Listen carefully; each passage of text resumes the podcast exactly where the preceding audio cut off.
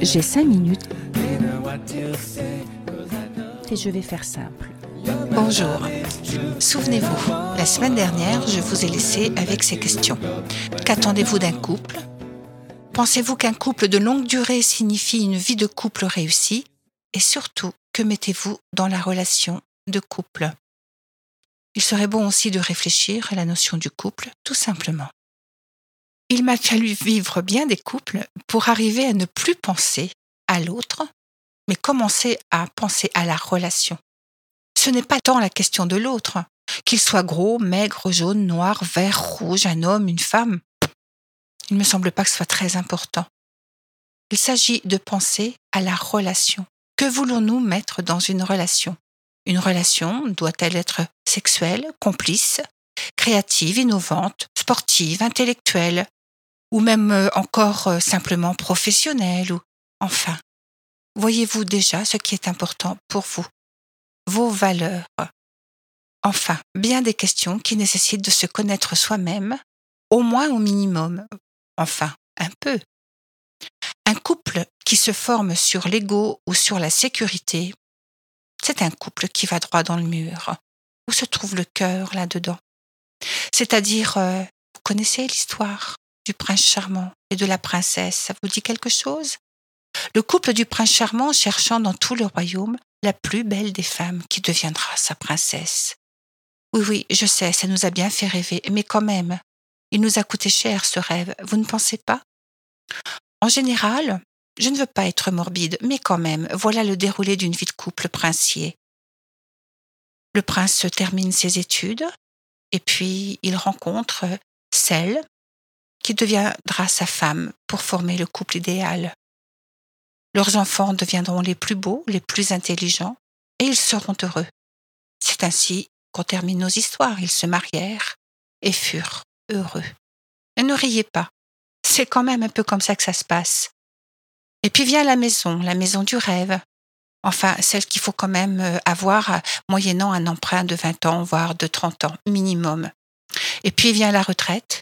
Les enfants font des enfants les plus beaux et les parents deviennent les grands-parents épanouis, laissant sur trace sur notre belle terre une vie réussie. C'est bien, non? Bon, allez, revenons à une autre réalité.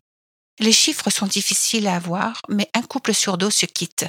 Et souvent, ils se quittent en colère. Et les enfants passent d'un univers à un autre. Une belle chambre vue sur jardin, ils passent à une chambre vue sur le bâtiment d'en face. Les problèmes financiers commencent avec la vente de la maison. Je sais, je ne suis pas bien cool avec ce scénario, mais désolé, il est quand même un peu réel. Que s'est-il passé? Que manquait-il dans l'histoire? Il me semble qu'il manquait un peu d'apprentissage, et l'apprentissage se fait un peu avec le temps. Après la passion, et je vous rappelle un peu la différence entre la passion et l'amour, c'est que la passion c'est d'aimer l'autre dans la lumière, et que l'amour serait d'aimer l'autre même dans ses zones d'ombre. Et pour que nous puissions accéder aux zones d'ombre de, de l'autre, eh bien, il faut du temps. Et c'est là que ça bute.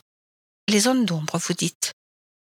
Ce qui était génial au début, rappelez-vous, devient de moins en moins génial, voire insupportable, ah, il est drôle. Il laisse traîner ses affaires partout. Ah, qu'est-ce qu'il est libre. Il rentre quand il veut. Et voyez maintenant ce que ça donne. Si vous attendez que l'autre réponde à un manque, répare vos blessures. Alors, un grand bonjour à la dépendance. Une des causes principales de la séparation n'est pas toujours ce que l'on nomme plutôt la tromperie, qu'on appelait avant l'adultère, mais ce mot n'est plus vraiment à la mode. Ce qui cause beaucoup la séparation, c'est l'oscillation entre une sensation d'étouffement et d'abandon. Quand il est présent, il m'énerve, il est toujours sur mon dos, mais dès qu'il est absent, il me manque. En fait, j'ai peur. J'ai peur qu'il ne pense plus à moi, je pense qu'il me trompe, et là je sens de l'abandon. C'est ce que Guy Corneau a nommé Suis-moi, je te fuis, fuis-moi, je te suis, entre abandon et étouffement. Il est vrai que le premier couple formé est souvent un couple de réparation. Ah, ça ne veut pas dire qu'il ne tiendra pas, hein, pas du tout. Mais cela exigera une superbe communication pour qu'ils puissent grandir et évoluer ensemble.